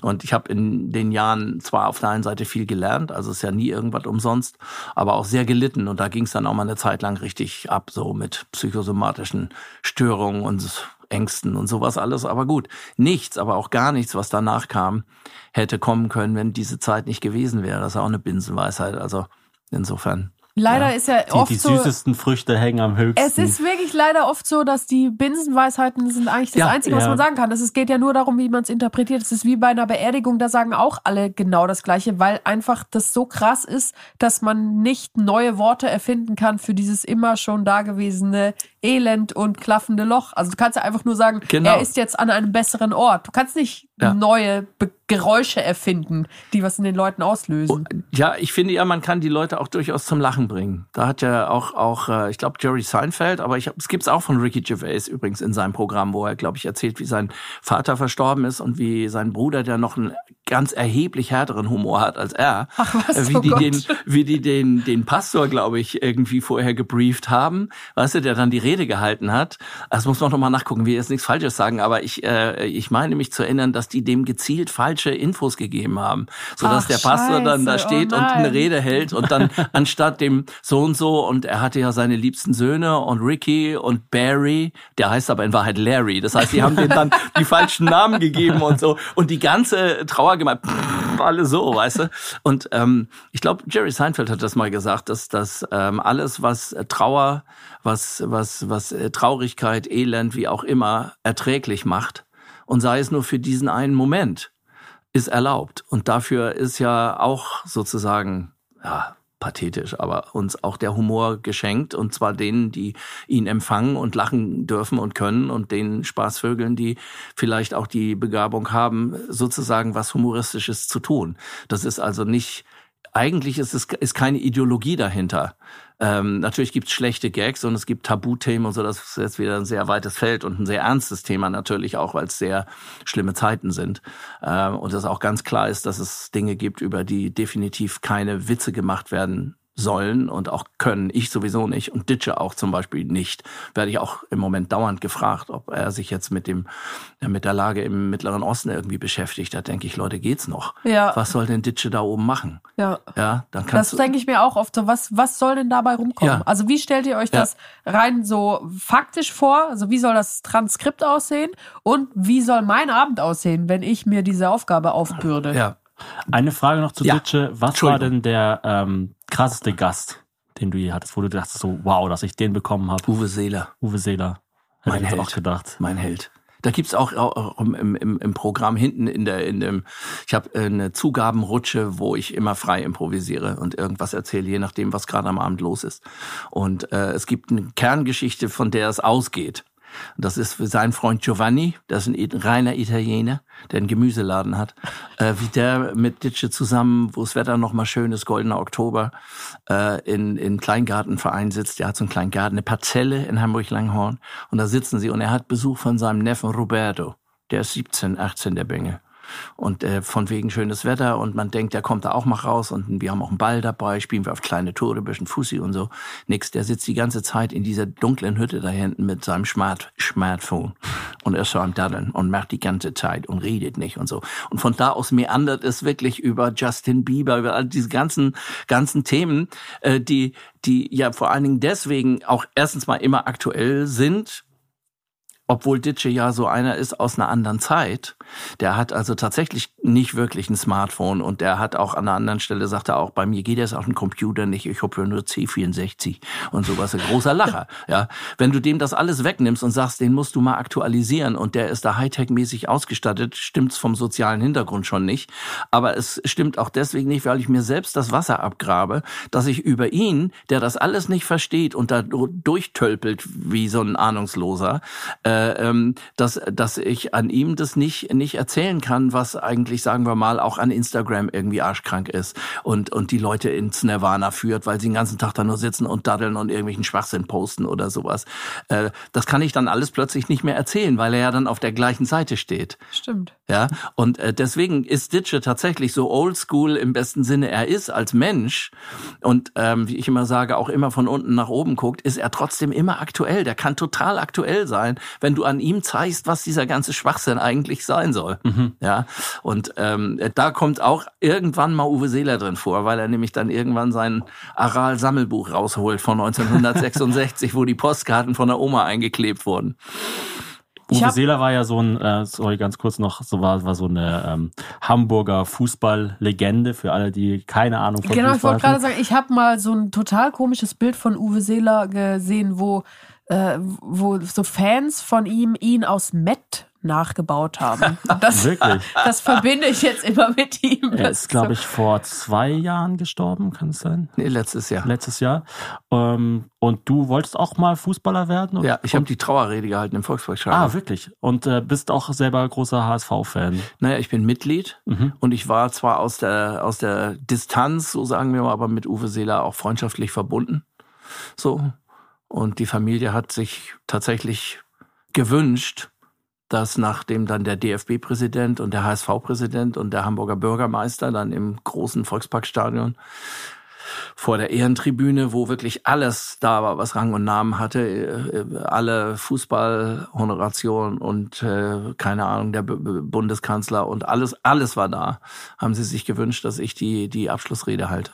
Krass. krass. Konntest du in dem Moment begreifen, wie krass das ist, oder wolltest Ja. du das gar nicht in dem Moment spüren? Also erstmal, als, als ich den Anruf bekam von der Familie, habe ich, der, der der erste Impuls war, das schaffe ich nicht, das ist zu groß. Also da blamiere ich mich bis auf die Knochen. Und dann habe ich natürlich irgendwie Luft geholt und drüber nachgedacht, was ich da machen kann und wie ich das machen kann. Habe das dann mit mit äh, der Familie abgesprochen. Die Familie von Uwe Seeler nennt man übrigens Seeler-Verwandte. ja. Entschuldigung, Entschuldigung. Nein, nein, nein, das ist einen ein flachen, Wahnsinnsgag. Hast du auch. die, äh, flachen unten rein. hast du, aber du hast die äh, Trauerrede nicht im Bademantel Nein, nein, nein, nein, nein. Das ist, das ist auch ein Standardsatz. Ne? Wenn die Leute mich mal erkennen sollten, dann ist eigentlich der Hauptsatz nicht, ah, das ist ja das und das und so. Na, heute ohne Bademantel. Und warte, Bist Ja. du denn ein äh, spiritueller Mensch? Ja. Weil Hazel hat ge- gemeint, das hat mich äh, überrascht, aber also äh, also nee, ich eigentlich finde ich es gar nicht überraschend. dass du ähm, auch meditierst. Ja. Fand ich cool, weil ich äh, hab, meditiere auch und habe jetzt auch wieder angefangen, es mehr zu verstärken. Wie viel meditierst du? Ähm, tatsächlich jetzt im Moment während der Tournee auch ähm, zwei oder dreimal am Tag. Wie lange immer? Ähm, ja, also vorschriftsmäßig wäre zweimal 20 Minuten am Tag. Man sagt, glaube ich, mindestens einmal, also mindestens eine Viertelstunde Ja. unterbringt. Oh, ich quasi liebe es, wie ihr jetzt das Thema Meditation mit sowas Quantitativen gegeneinander aufwertet. Ja. So, ich wie viel- meditiere noch viel Wie krasser. viel stellst Äh, nee, nee, das nicht, aber das sind Wie erfolgreich bist du beim Thema Achtsamkeit? Wie lang ist dein Mantra? Ja, das sind die Erfahrungen der alten vedischen Meister, die ja vor 5.000, 6.000 Jahren da irgendwo äh, in Indien oder wo auch immer ähm, weit in die Natur geblickt haben und natürlich auch einen anderen Zugang und Empfinden haben. Ich finde das ja ein sonderbares Faszinosum, diese Mantren tatsächlich. Da gibt's ja sehr viele, auch wahrscheinlich in unterschiedlichen Meditationskulturen. Aber dass Leute darauf kommen, Worte zu finden, die keinen erstmal natürlich intellektuellen Bezug herstellen können, sondern die einen Klang erzeugen, wenn du äh, dich da in bestimmter Weise damit denkend beschäftigst und die dann tatsächlich diese Wirkung auslösen. So Dich- haben, Das ist oder? Ist doch ein Mantra. was so haben. So ham ist ein Mantra. und wenn man das, äh, also wenn Stadt ich, wenn ich äh, so ham äh, denke, Ja. atme ich zum Beispiel messbar tiefer. Also das ist krass. Also Das- einatmen, so, ausatmen, ham. Ich wusste nicht, dass man das laut sagen darf. Ich dachte, Nee, das darf man wäre auch nicht. Nein, darf man nicht. Das muss man denken. Ach so, aber das aber ist ja wie du, du, du, du setzt quasi dem, dem Atmen was äh, spirituell, also was Geistiges entgegen und da, da, da- dadurch kriegst du eine Wirkung. Was ist dein Lieblingsmantra? Das, äh, ich erzähle hier nix, nix Glatteis hier. Also äh, tatsächlich, das ist auch kein Hokuspokus, das hat Das ist auch nichts sehr mit, intim. Nee, es ist wirklich sagen, kein Hokus. Es es ist so ist- schade, dass es Ja. quasi immer so als Hokuspokus abgetan wird. Ja, Aber ist es ist nicht. auf jeden Fall hilft es und es ist auch nicht eine Zeitverschwendung, weil du dadurch, dass du das machst, auf. viel mehr die Zeit nutzen kannst, die du noch übrig Damit hast. du weniger wie Hokuspokus wirkst, erzähle ich dir mal meine zwei verrücktesten Geschichten im Gern. Zusammenhang mit Meditation. Dann gieße ich so lang Wasser ein. Gerne. Ähm, die erste ist, ich war mal sehr depressiv, hatte eine tata- total schlimme De äh, Episode, konnte gar nichts mehr machen quasi. Also bin nur noch so in meinem, in meinem Zimmer rumgelaufen und konnte nicht schlafen, konnte nicht essen, konnte hab gar nichts mehr hinbekommen.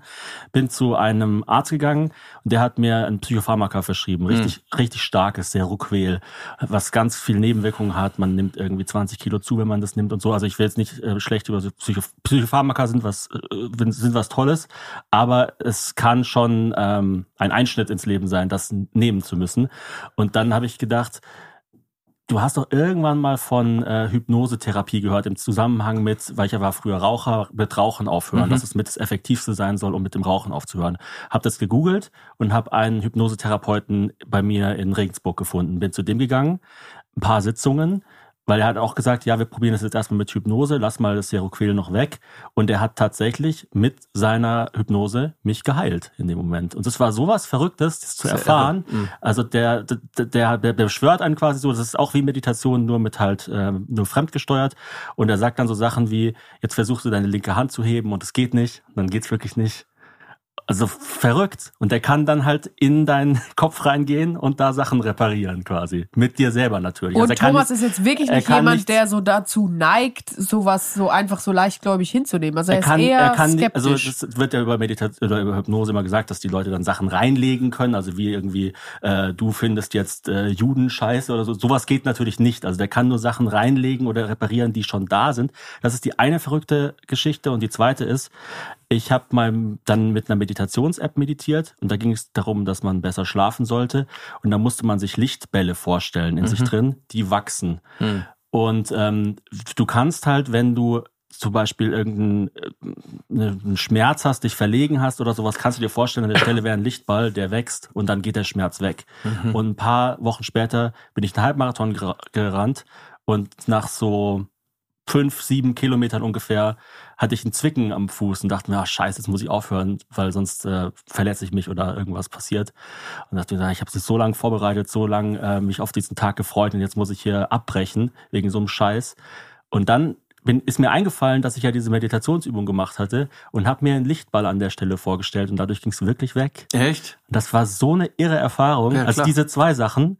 Deshalb, du kannst mir alles erzählen. Also ich, ich sag nicht, dass du äh, irgendwie, weiß nicht, ein, ein verblendeter Schwurbler bist oder sowas, nur weil du sagst, Meditation ist cool. Also Das finde ich jetzt schon, äh, die, die Erfahrung kann ich nicht äh, bestätigen mit Mhm. so einem Lichtball oder so, aber ich weiß, fallen einem natürlich gleich Gags dazu ein, aber das soll nicht sein. Ähm, nee, kannst du Wir gerne haben alle machen. schon mal die Sendung ich, Dragon ich, Ball schütte, ich schütte hier mein Herz aus vor, Nein, zwei, nein, nein. Für, vor zwei Comedians, weil ich bin überhaupt selber nicht. schuld. Nein, nein, du hast ja Und völlig einem recht. Fötus. Also alle, äh, äh, ich habe also in den ersten Wochen und Monaten, als ich äh, sozusagen die Meditation, die Technik erlernt habe, das ist jetzt auch wirklich lange her, es war irgendwie Mitte der 80er Jahre. Wie, wie, Gab es einen Anlass? Also kannst ja, du sagen, das war die Zeit, in der ich, in der, ging? wo ich sehr schlecht beieinander war, dann auch eine Zeit lang auch natürlich in, in nervenärztlicher Behandlung war, auch mal eine Zeit lang Psychopharmaka bekommen habe, beziehungsweise äh, so Depotspritzen. Es stand auch alles schon mal im Spiegel in einem langen Gespräch. Ähm, äh, und ähm, äh, dann die Meditation erlernt habe, als irgendwie, es gibt ja keine Zufälle, warum das dann genau zu diesem Zeitpunkt plötzlich jemand, mit dem ich gar nicht so viel zu tun hatte, aber der mir dann begegnete, hallo, wie geht's denn eigentlich, lang nicht gesehen, so die Abteilung, der dann irgendwie erzählte, dass er das jetzt erlernt hätte und, äh, und so, und da bin ich halt sofort drauf angesprungen, weil das für mich wie so ein Schlupfloch war. Ich dachte, also alles das, was da so hausgemacht äh, an negativer Energie und an absurden Fantasien und, und äh, Hypochondrien irgendwie machbar war, offensichtlich, dass ich das alles so erzeugen kann und diese Abwärtsspirale irgendwie nicht aufzuhalten war, äh, muss ja wohl irgendwo auch eine Möglichkeit geben, das in die andere Richtung äh, ähm, äh, hinzubekommen, weil es ja alles äh, sozusagen auf eigenem Mist gewachsen. Ist ja nichts tatsächlich faktisch irgendwie so gewesen, wie ich es mir eingebildet und so. Genau, also die negative Seite der gedanklichen Verknüpfung mit dem körperlichen ist ja diese Gedankenkreise, die negativ sind, wo man dann nicht mehr rauskommt, die sich dann Genau. auch auf den Schlaf und auf die Ja. Zahngesundheit oder Darmflora oder alles Mögliche das, auswirken. das hatte weitreichende Folgen, also auch nicht mehr aus dem Haus zu gehen und so. Das, das sind alles so Sachen, auch Phasen.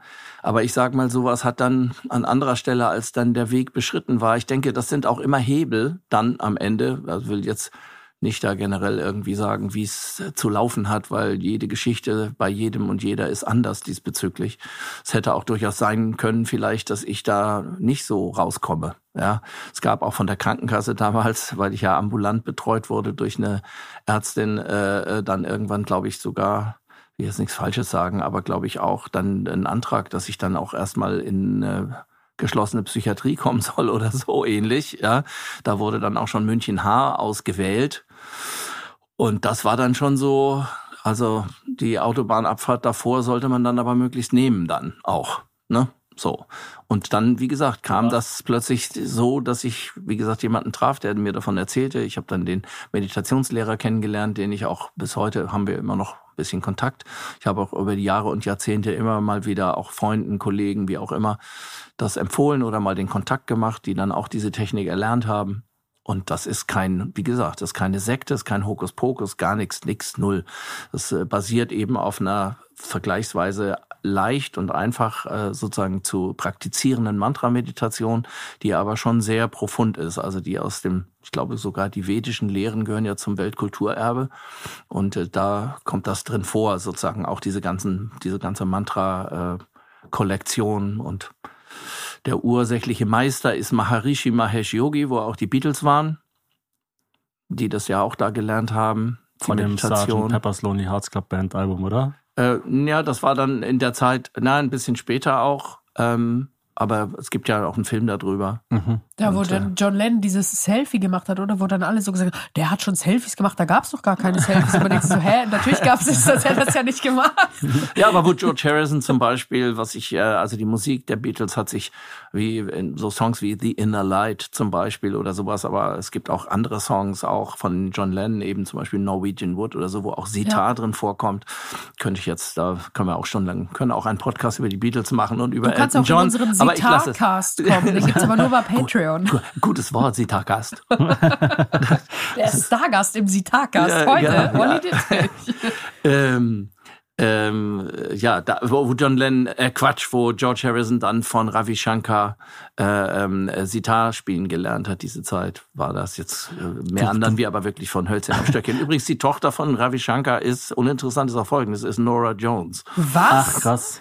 Ach, krass. Ja, und bei dem großen Tribute to George in, glaube ich, Royal Albert Hall oder so in England vor vielen Jahren, als er verstarb, war ja eine Wahnsinnsgala, wo auch die Monty Pythons Flying Circus aufgetreten sind und haben äh, den Holzfäller-Song nochmal gegeben, wo einer von den zahlreichen Holzfällern, die da im Chor gesungen haben, Tom, Tom Hanks war. Ist Auch, Was? auch sehr lustig, ja. ja. Ach, cool. Und, und äh, Eric Clapton und die ganze, ganze Corona war da am Dass Start. du alles weißt. Also Das ist echt da, da, da erstarre, da erblasse Ja, ich vor Neid. Begeisterung einfach nur. Popkulturwissen ist Aber wirklich- das merkt, das ist das, Das ist richtige die- Wort bei dir, Ja, Begeisterung. ja. Du magst Dinge, du Ich interessierst liebe dich für das Dinge. Zeug, Und ja. ich finde, du bist so einer, wenn, wenn in 500 Jahren, Hm. sagen wir in 500 Jahren, eine Revue über dein Leben stattfindet. Ja, und gut, ich, glaube ich zwar nicht, aber ich dann auch noch äh, da bin Ja. und dann was erzählen darf. Ich habe so viele schöne Geschichten über dich. Also wirklich wie über niemanden sonst. Du hast mich zum Beispiel einfach mal, einfach so, ohne dass es überhaupt irgendjemand erfahren würde, mit einem mega coolen Auto zu einer Show nach Ja. Flensburg Ja. gefahren. Das war so geil. Das war einer der schönsten Arbeitstage meines Lebens. aber war das Flensburg? Ich, oder? Das war doch scheiße weit weg War das von allem. nicht, äh, war das nicht, ähm, äh, nee, also nicht ich komme aus, ich komme aus der Schweiz. Hinter Lörrach ist für mich alles dasselbe. Man kann dann Schleswig rechts war fahren. das. Schle Echt? Schleswig. Schleswig. Neue Heimat. Okay, dann Hieß siehst der mal. Laden. Ist leider nicht, im mal- Moment geschlossen. nicht mal gecheckt, dass das ein Ort ist, Schleswig. Aber war Nord. Stimmt, stimmt, ja, das war lustig. das war total lustig mit so einem mega coolen Auto Ja. und äh, du bist einfach so einer, der gibt gerne, ohne dass du vor, also du hast ja dann nicht gesagt, ja und jetzt kann ich bitte dann deine V-Klasse ausleihen, weil ich muss noch zu nee, Ikea. noch besser Benzingeld. Ah, richtig genau. Habe ich mal gehabt. Ja? Ich habe das tatsächlich mal gehabt, ja. In Schulzeiten noch. Da war einer so wirklich so ein, äh, ich sag den Namen jetzt nicht, obwohl man müsste die eigentlich fertig machen im Nachhinein, oder? Ist ja lang genug her. Ja, klar. So waren wir auf Hau so raus. Partys, wir waren so 17, der war schon 18 und hatte irgendwie sein, den Benz von seinem Alten und da war eine Riesenparty und alles und wohnte auch nicht weit und dann ging es irgendwann zurück und so und hat er gesagt, klar, ich nehme dich mit und so, weil ich hätte mir sonst ein Taxi nehmen müssen und Taschengeld und hin und her. Dann hat er mich gefragt, ja, wie, wie viel wie kostet ein Taxi denn? Sag ich, ja, weiß ich nicht, was das war damals, 15 Mark oder sowas. Ja, okay, ich, ich mach's für 10. Oh mein Gott, wow. Okay, der stand auch an der nächsten Lampe, aber- glaube ich. Ja, ganz genau. Ja, genau. Ich habe noch ein paar This or That Fragen. Thomas, du darfst auch mit Mhm. Ich hätte jetzt eigentlich noch was zur, zur Meditation gefragt. Okay, nee, Das gerne, hätte mich sehr jetzt wirklich gerne. noch interessiert. Doch, dann Vor allem, äh, weil, los. weil du gesagt hast, du hast da eine bestimmte Sache, ähm, bestimmte, nach einer bestimmten Schule gelernt. Was, Ja. was war das? War, Das war, ist die TM, transzendentale Meditation. Das ist ja weltweit, glaube ich, die, die am meisten praktizierte Mantra-Meditation. Macht auch Jerry Seinfeld zum Beispiel, Ja. oder? Schon seit Jahrzehnten, Ja, und äh, David Lynch und also eine lange Liste von Leuten. Wie gesagt, es ist kein Hokuspokus, es ist nicht Scientology oder irgendwas. Es ist wirklich eine ganz altehrwürdige Meditationsform und die Mantren haben tatsächlich die Fähigkeit, du lernst das ja in einem Mehrstufenprogramm, wie du dann damit richtig umgehst, bevor sie dich dann wirklich in die Technik einführen. Kriegst du viel beigebracht, was das macht und warum es das macht und, und auf welchen Weisen Lehren das beruht und so. Und diese Mantren, die dann, oder das, was für dich ausgewählt wird, wird dann schon spezifisch ausgewählt. Also das nicht einfach nur, oh, nimmst du mal das oder so, sondern das passt dann auch wirklich zu dir. Und die haben dann die Fähigkeit, wenn du es in gewisser bestimmter Weise denkst, du hast völlig recht, man darf das dann, wenn man es einmal erhalten hat, nicht veräußern. Auch ein ganz altes archaisches Prinzip. Dein Geheimnis hat eine größere Kraft, als wenn es sozusagen jeder kennt. Ja, weil Ah, du ja. willst ja auch auf gar keinen Fall, dass du irgendwie im Bus stehst, einen schlechten Tag hast und dann schreit dir das einer von hinten Nein. ins Ohr. ja, also ich habe über TM zwei Sachen gehört. Einmal, dass es äh, ziemlich teuer sein soll, das zu erlernen, oder? Ehrlich gesagt weiß ich das nicht mehr, weil bei mir war das äh, zu Zeiten, ich sage ja immer wieder gerne, ähm, äh, wo das alles noch Weideland war, wie gesagt. Ähm, äh, und äh, ich habe damals, weil ich dann auch schon arbeitslos war, glaube ich, gab es dann da auch so, ein, so eine Rate. Also irgendwie war Ah. das kleines Geld, ich weiß es gar nicht mehr genau. Und ich, ich dachte, es gäbe schon auch sowas wie ein spiritueller Unterbau oder, oder Überbau. Also es gibt ja durchaus Sachen bei Meditation, haben wir ja gerade schon drüber gesprochen, die sich auch messen lassen. Zum Beispiel, wenn man es länger macht, dann wird der Mandelkern, also das Angstzentrum im, Gehir im Gehirn kleiner oder die Atmung wird tiefer ähm, und so weiter. so fort. Hautwiderstand. Ja, oder dass zum Beispiel im Gehirn die Hirnströme bei äh, bei äh, Tiefschlaf genau gleich sind wie bei Meditation. Also das heißt, äh, 20 Minuten meditieren ist so wie 20 Minuten Tiefschlaf von der, vom Erholungsfaktor her und so weiter und so fort. Aber ich dachte jetzt bei TM wäre es schon noch so, dass es dann irgendwie so eine Art, weiß nicht, äh, Bibel oder irgendwas gibt, wie die Welt zusammenhängt. Null. Okay. Ach, krass. Mag sein, dass es das gibt und wenn, ich würde auch nicht ausschließen, es gibt ja auch Meditationszentren und wenn man sich dem Ganzen dann auch noch anders anschließen will, aber da bin ich auch schon schon raus. Also äh, ähm, das wäre damals auch schon mit meinen ganzen Angst äh, äh, und Phobien, was äh, Leute mich einkassieren. Ich habe ja irgendwann hat mir meine damalige Therapeutin auch gesagt, also ich glaube, sie haben inzwischen vor allem Angst, also auch vor der weißen Tür da drüben oder so. Also äh, für mich war das vollkommen klar, dass ich mich jetzt äh, keiner keiner Gruppe anschließe oder dann irgendwo Mitglied werde oder irgendwas. Ich habe die Technik erlernt, ich habe das immer mal wieder überprüft, das ist sinnvoll, dass man das macht. Ähm, und ansonsten praktiziere ich das und fertig. Würdest du sagen, wenn du in der Rolle bist, hast du, haben die Rollen dann auch alle deine Ängste und Probleme oder ist es dann für einen Moment ausgeschaltet? Weil es wirkt ja fast wie auch eine Meditation. Ja, ne, das sind ja andere Charaktere. Und so ein Mike Hansen oder so, das ist ein Hamburger Zuhälter, der haut halt auf die Fresse und fertig, ne? Da ist nichts Da mit ist- da ist- Mantra. Ja, lass mit der Scheiße in. Ruhe, du Gipsnacken, du. Na? Nein, nein, nein. Nee, nee, nee. Nein, nein. Boing statt Nicht lang, Qigong. nicht lang schnacken, Mantra in den Ja, Nacken. aber genau, genau, genau. Nee. Ähm, unser Patron hat noch die Frage gestellt, Florian Geier, warum war Jesus ein guter Mann?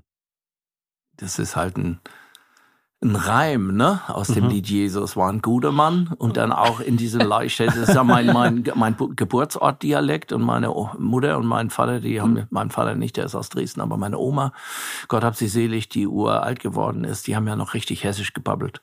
Und äh, ich weiß gar nicht mehr, wie das zustande kam, als ich diese Jesus-Figur äh, gespielt habe. Damals bei zwei Stühle, eine Meinung war das, ne? Glaube ich, da ging's los. Und danach kam erst der Song. Und der hat hessisch geredet. Das war eigentlich auch gar nicht Jesus, sondern nur ein Jesus-Fan. Und der hat halt so viel, dadurch hat es eine gewisse Komik natürlich bekommen. Mein Ziel ist ja, dass wir beide so reden, Thomas, in Ja. einem Jahr. Wenn wir so in einem halben Jahr umziehen, dann, dann könnt ihr in einem Jahr könnt ihr diesen Podcast gar nicht mehr Ja, wir wollen eine verbinden Sendung mit der machen, die Folge heißt, heute. äh, War ein guter Mann. Man sagt, ey, das ist ein guter Mann, gell? Das ist ein guter das ist ein guter Mann. Meine Oma hat immer gesagt, du, ich kenne einen guten Mann, der mischt mit das. Ne? So. Und sie hat immer irgendwelche Leute eingespannt, die für sie irgendwas erledigt haben. Deswegen äh, war ein guter Mann, er hatte einen Umhang an.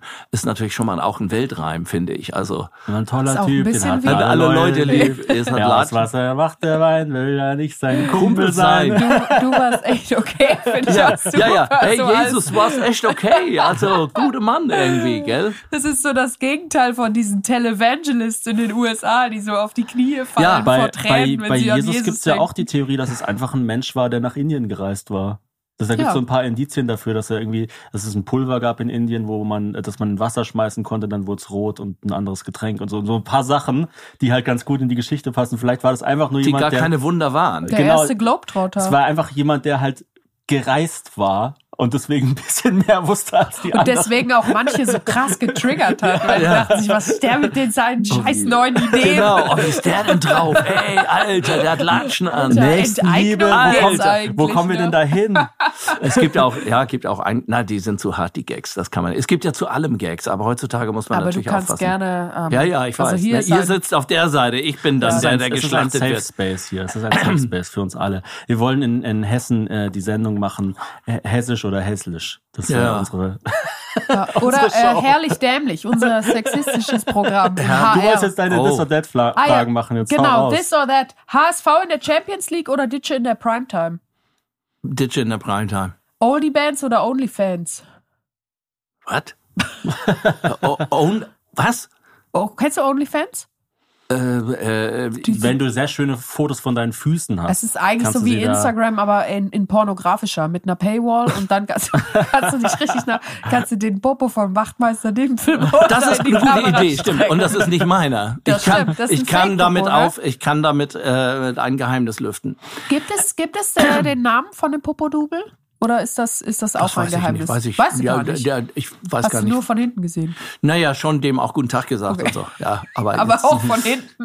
muss zu meiner Schande geschehen, ich weiß gerade nicht tatsächlich mehr, wie der Kollege heißt. Aber es war lustig, es war also sozusagen in einem Take gespielt. Also ich habe mich vorne so ausgezogen, der wartete schon nackt quasi hinter der Kamera direkt. Da bin ich einmal an der Kamera vorbei und dann ist er schon losgelaufen und Ach, reingesprungen. krass. Was ist der. Tagessatz für so, eine, für so einen Ass-Stunt? Keine Ahnung. Ich sag 800. Nie wieder Musik hören oder nie wieder Musik machen? Fies. Fiese Frage. Du musst dich entscheiden. Ah. Dann, oh, dann oh, nie wieder Musik machen, weil ich mir sage, ich bin schon so alt, dass ich vielleicht irgendwann sowieso die Klöppel nicht mehr heben kann. Aber dann kann ich wenigstens meinen Kids zuhören und noch viel schöne Musik hören. Doch. Au- Außer du kannst nicht mehr hören. Aber das wollte ich jetzt gar nicht. Ich wollte gar nicht, dass Das es so Auge hört mit. wird. Gut. Immer gepflegt aussehen, aber miefen oder so aussehen, als ob du miefst, aber dabei duften. Äh, beides oder was? Ich, das habe ich nicht verstanden. Ich war ich, ein solomonisches Alles. Urteil. Alles, alles. Ich nehme alles. Pizza mit alles. Der Podcast kommt jetzt ja gleich am Montag raus. Wir Ja. haben ihn ja am Freitag aufgezeichnet, erscheint sofort am Montag. Welche Städte sind denn jetzt quasi gleich vor der, vor der Nase, die du noch bewerben willst? da muss ich jetzt selber darfst? einmal gucken. Wann kommt ja, der raus? Am Montag jetzt. Also, da, wird das am- jetzt genau rausgeschnitten, wo wir darüber reden? Nee, oder das bleibt drin. alles da? Nein, das bleibt alles drin, ja. Kommt so Sie sehen, meine Damen und Herren, Sie haben einen seltenen Einblick äh, jetzt. jetzt kommt so eine. Äh, Kannst mal sehen, wie, wie oldschool ich bin, weil ich sage, meine Damen und Herren, so hat man das früher gesagt. Meine Damen und Herren, für, von Ihnen aus auf der rechten Seite der Bühne. Ja, kann man heute auch sagen. Man muss halt dann nur noch sagen, alle dazwischen und darüber hinaus. Genau. Hex, Hex. Hex, ja, genau.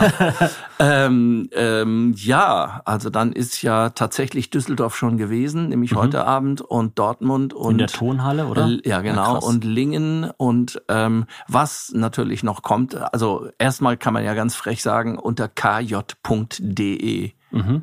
findet man, wenn man guckt, Ditches, eine altehrwürdige Hamburgensige, ja, Carsten Jahnke Konzertdirektion, die, mit denen ich tatsächlich mit meiner Skiffle-Band, mit der Abby Tavern Skiffle Group, in den frühen 70er Jahren schon auf dem Jazzband Battle und auf dem Riverboat Shuffle und diesen Ich- Jazzveranstaltungen musiziert habe. Ich krieg das irgendwie alles nicht zusammen, dass du in den 70er Jahren überhaupt schon gelebt hast. Ja. Also das passt irgendwie in meinem Kopf alles nicht zusammen. 56 Aber geboren. Ich werde auf jeden Fall den Link in die Shownotes packen. Ich muss irgendwie schauen Ja. mit euch zwei, dass wir so ein Entschuldigung, bisschen, Entschuldigung. es noch Also, ein bisschen na, aber was- nachvollziehbar nein, aber was ist, was hier passiert. Was kommt? Es kommen noch fantastische Spielorte und wir haben Mhm. auf dieser Tournee wie auch auf den beiden vorherigen tolle Spielorte. Also es kommt auch wieder die Elbphilharmonie. Ach, krass. geil. Ich das sag ist dir, dit, cool. Ditsche bitte, Ditsche in Elfi, da schließt sich der Kreis. Das ist wirklich wahr. Du ist auch der Kleinkunst also, im Stadion. ist auch wirklich nur auf der Bühne möglich. Also Ditsche gibt es nicht im Publikum, so in der Form, in der Elfi, glaube ich. Das würde Ditsche Naja. nicht passieren, oder? Nee, eben. Er sagt ja auch, muss dass- es direkt dahin Ja, ja, und er hat auch schon gesagt, hoffentlich finde ich da wieder raus, auch vor allen Dingen. Ne? So mit diesen Waben, oben diese Waben und so, ne, das ist ja völlig gaga alles. Da sitzen unten 60-Mann-Orchester normalerweise, ein irrsinniger Laden. So, ich meine, ihr tretet ja auch, du weißt ja, ich meine, du hast 50 Meter um dich rum in die Höhe. Ja, wir waren die Ersten, die eine T-Shirt-Kanone abgefeuert haben in der Elfi. Und du hast mal für uns eine T-Shirt-Kanone in der. Leisthalle Auch ein, abgefeuert. schön, auch ein schöner Saal. Aber es geht auch noch nach, nach Thüringen, es geht nach, also der ganze Osten, da freue ich mich sehr drauf. Also es geht in, in Ein Satz, den man selten hört. Äh, nee, Quatsch. mein Papa ist in Dresden geboren. Mir tatsächlich, äh, ähm, ich habe Freunde in Dresden. Ich habe natürlich die Prinzen, meine meine Liebsten, für die ich ja auch die Ehre hatte, auch einen Song zu schreiben mal früher und so weiter. Äh, also ich bin in Leipzig, ich bin in Erfurt, ich bin in Potsdam, mach den Osten also. Dann geht's äh, ähm, noch nach München, Prinzregententheater, Welt. Es ist SS Welt bitte. Ah, krass. Und Super geil.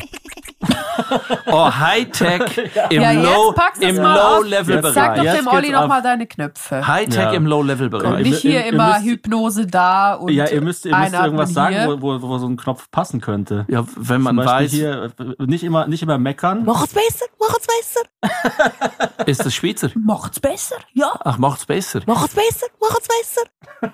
Hast du das aus dem Clip in Leipzig rausgeschnitten? Oder? Stimmt, es war in Leipzig. Ja. Oh, hörst du das an der Schwingung von deiner Stimme auch? Ja, ja. das Man hört ist- das, ne? Ja, ich bin quasi im Wetten, das über mein eigenes Leben bin ich Wettkönig. Ja, Hazel. Sie ist immer gut drauf. Wow. Das ist ja, sag mal, das ist Ja, ja mit dem. Oder Wie- unser Kind. Wie lustig. Ja. Wie können Leute sich vorbereiten auf eine Ditsche-Show? Sollen sie im Bademantel kommen? Sollen sie explizit nicht im Bademantel kommen? Sie Sollen kommen sie im Bademantel. Eine andere Man Antwort gibt es nicht, nicht. ja. Es gibt Orte, wo, äh, wo dann auch dann vom örtlich, vom örtlichen jemand kommt. Das sind ganz viele Leute im Bademantel. Das ist, ja, Leute, was soll ich machen? Ne? Ich sag, andere Leute haben nur ein Bein. Ne? nee, also äh, äh, tatsächlich äh, ähm, äh, ist es ein großes Happening. Also es ist immer wirklich, wirklich jetzt. Also äh, auch da ist es wirklich die Begeisterung. Es ist überhaupt keine Promo, Ranschmeiße, sonst wie. Ich liebe das über alles und ich hätte das viel eher schon machen müssen. Das ist da, wo es hingehört. Ditsche ist, wie die Süddeutsche tatsächlich geschrieben hat, der letzte Volksheld. So Er ist irgendwie. Kult halt. So, Ditch ist der Kult. kommt da raus und erzählt dir wirklich den größten Unsinn, aber in Wahrheit fußt alles immer auf alltäglichen Scharmützeln mit dem Nachbarn, irgendwelche Hindernisse im Alltag. Er erfindet ja Weltgeräte, um angeblich irgendwelche Lösungen zu finden für Sachen, die nicht funktionieren, schafft es aber nicht, eine Glühbirne rauszudrehen und kommt von einer Kleinigkeit über die nächste in einen absoluten Kollateralschaden. Ähm, aber er beschäftigt sich auch mit Donald Trump, er beschäftigt sich auch nochmal posthum mit Corona-Bestimmungen, die, wie er sagt, bis heute nicht aufgehoben sind und wo er sich irgendwie äh, überlegt, warum dieses oder jenes sein muss. Was ist mit Bayern München? Was ist mit Olli Kahn? Wo ist der eigentlich hin? Inzwischen, den kann man doch auch nicht einfach so schassen. Das ist auch so ein Welttorwort gewesen und alles. Und so meandert das bis hin zu Dieter Bohlen und wie er sagt, DSDS, DSM, DDAS, also Ditsche Sieg Deutschland sucht den Superstar mit Dieter dem alten Sack. Und so und so geht das immer weiter und es gibt immer irgendwas, was mir dann auch in dem Moment noch einfällt, wo es dann wieder nach rechts und links weg, weg meandert. Und die Also- Leute lieben das. Man schaut und denkt sich, Was? Was gibt es? Wer war das? Warst du das? ja, Fantastisch. Was gibt es? Also, wenn ihr Ditsche live erleben wollt, dann habt ihr jetzt noch die Möglichkeit. Äh, schaut im Internet nach oder schaut, geht einfach mal raus und guckt. Es wird auf jeden Fall in eurer Nähe noch eine Show ja, ich werde es in stattfinden. den Shownotes auf jeden Fall Ja. verlinken, in den sogenannten äh, kj.de. Da Genau. findet man alles. Ich danke dir ganz herzlich, Olli, dass du dir die Zeit genommen hast auf der Tour. Liest du das ab? Nein. Das Wo soll ich denn so das aus. ablesen? So, ich kann es auch umdrehen. Ich danke dir ganz herzlich, Olli, dass du dir die Zeit genommen Manchmal, hast. manchmal tut Hazel so, als würde sie West- lesen, damit äh, sie nicht so, damit es nicht so angeberisch wirkt. Ja, das Genau. ist die. Sendung, in der wir uns alle ins Wort fallen. Ja.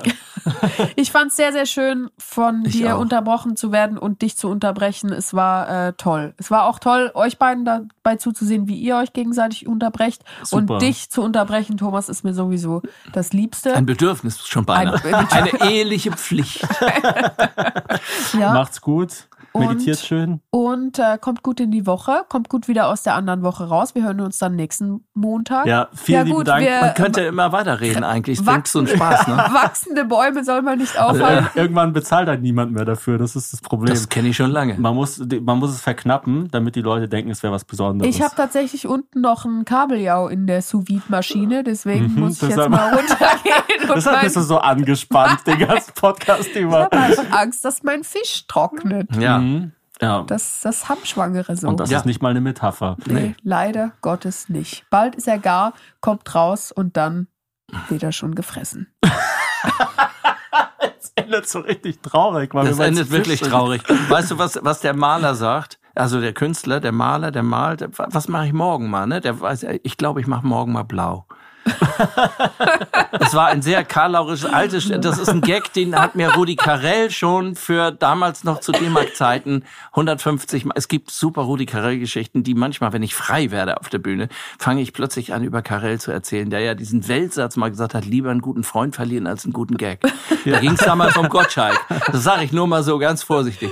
Also es war mir ein Fest, echt. Also sowas Schönes. Vielen Dank. Was Ja, haben wir für einen schönen auch. Beruf, oder? Ist Ja, wunderbar. Immer eine Freude, einem Wenn Jedi wir zu begegnen. sie jetzt noch geschafft hätten, auf Record zu drücken. Ein Jedi? Ja, ja, das ist, Obi-Wan hat dich vieles gelehrt, nur nicht den Mülleimer.